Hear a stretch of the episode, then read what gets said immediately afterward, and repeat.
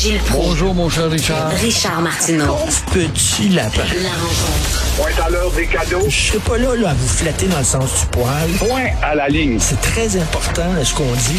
La rencontre pro martineau Gilles, des profs qui se font battre à l'école par des enfants de 5-6 ans. C'est beau, hein? Décadence pour décadence, tu es en train d'aborder la décadence qui est accentuée, oui. Et euh, évidemment, c'est une euh, nouvelle faiblesse à l'horizon. Et on va mettre ça sur le dos de la pandémie. Je dis que la pandémie, là, la pandémie a le dos large. Et euh, plusieurs enfants, cinq ou six ans, après tout, c'est des hommes à cinq ans, qui euh, cassent des meubles, lancent des dictionnaires. Au moins, il y a cette consolation-là. C'est des dictionnaires qu'ils lancent en pleine figure du professeur. Alors, on les blesse, on les agresse, puis résultat de deux choses l'une, mon cher Richard. Euh, on n'a plus les professeurs qu'on avait parce qu'ils n'ont pas l'autorité. Et euh, la peur, moi j'ai appris ça à la boxe, la peur est le commencement de ta faiblesse. Alors quand que dès le départ le professeur a peur du petit morveux parce qu'il y a toutes sortes de moyens dont il dispose avec ses parents et les lois, eh bien il transmet sa faiblesse et le petit morveux en profite. Et aussi on les a endoctrinés en bas âge, ces jeunes-là, avec leur maudit droit, leur faux droit. Moi, j'ai vu des professeurs en Europe, des Québécois qui allaient se plaindre parce qu'ils n'aimaient pas ça que les enfants aillent à l'école le samedi. La directrice leur répond, Messieurs les Québécois, je vous apprendrai qu'ici, à l'école, votre enfant ne vous appartient pas. Il appartient à l'État et c'est à l'État de l'éduquer et de l'instruire. Paf! Pif! Paf! Pouf! Peut savoir mieux que ça? Alors, tu vois bien que, évidemment, l'autorité est tellement faible ici, et on va voir ça ce soir à JE. Alors, Ouais, ouais. après, justement, les classes, pour des morveux de 56 ans, on le voit sur la patinoire, et ça se répand partout, partout, partout, parce que c'est ça, la nouvelle éducation des enfants. Gilles, le ballon de François Legault est en train de se dégonfler en maudit, là. Ah non, écoute, il portait bien son titre. Hein. Combien de temps, de faire combien de, de chroniques que je vous répétais, en tout cas, que François Legault n'est qu'un ballon dégonflé. J'ai reçu des commentaires, t'es dur, puis ça.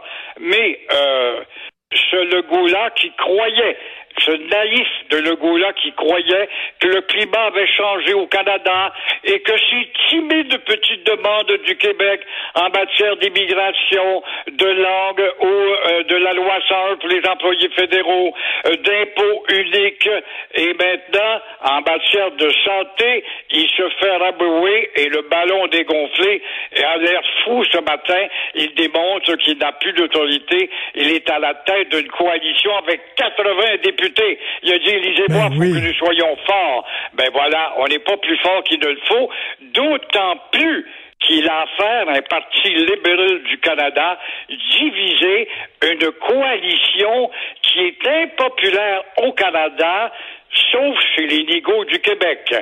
Alors, moi, je pense que Nathalie Grabli euh, Lévy, ce matin, dans son commentaire, a très bien visé à propos du ballon dégonflé, le ballon dégonflé de la CAQ, qui aurait intérêt à imiter les centrales syndicales qui, elles, avec de l'aplomb, sans peur de l'assurance, la témérité, n'avaient pas peur ou n'ont pas peur de mettre le poing sur la table et faire plier les gouvernements ou l'autorité ou les patrons.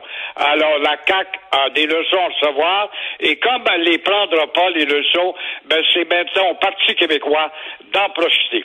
Et autre chose que la CAQ nous avait promise, Gilles, c'est une réforme efficace du système de santé. C'est où ça?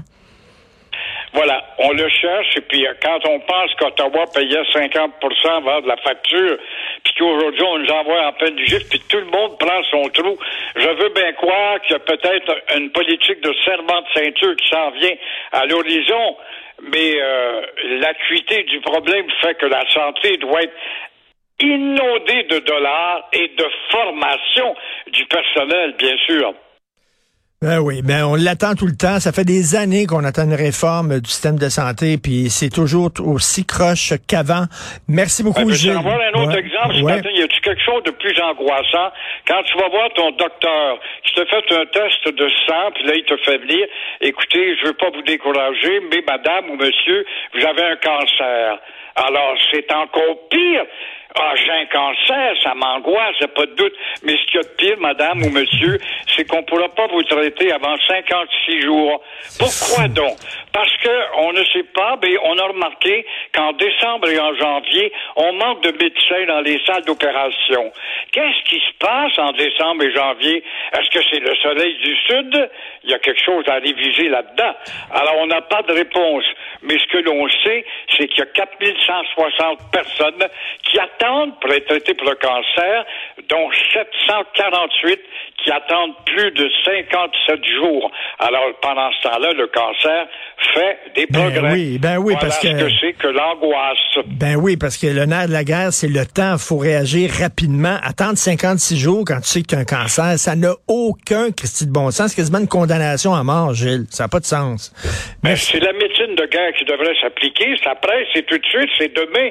C'est hier que ça aurait dû être fait. Ça, je comprends pas. Je comprends pas. Puis l'histoire de décembre et janvier, on n'a pas assez de monde. Hey, y a-tu les conventions assez fortes pour dire en, janvier ou en, en, décembre, on s'en va le soleil? Est-ce que c'est ça la raison? On la connaît pas, mais il faudrait la connaître. Au plus sacrant, pourquoi décembre et janvier, il manque de personnel pour traiter justement le cancer? Ben, tout à fait. Non, ça n'a aucun sens. Ça pète de partout, en éducation, en santé, partout. Merci Gilles, bon week-end. À toi aussi, au revoir. Merci. Alors, euh, merci à l'excellente équipe de recherche avec qui je travaille. Euh, merci Charlotte Duquette, Florence Lamoureux, Cybelle Olivier et André-Sylvain Latour pour votre excellent travail. Merci à Jean-François Roy à la régie, la réalisation. C'est Benoît, qui a de bonne humeur, euh, qui s'en vient. Alors, nous, on se reparle lundi 8h30. Passez un excellent week-end.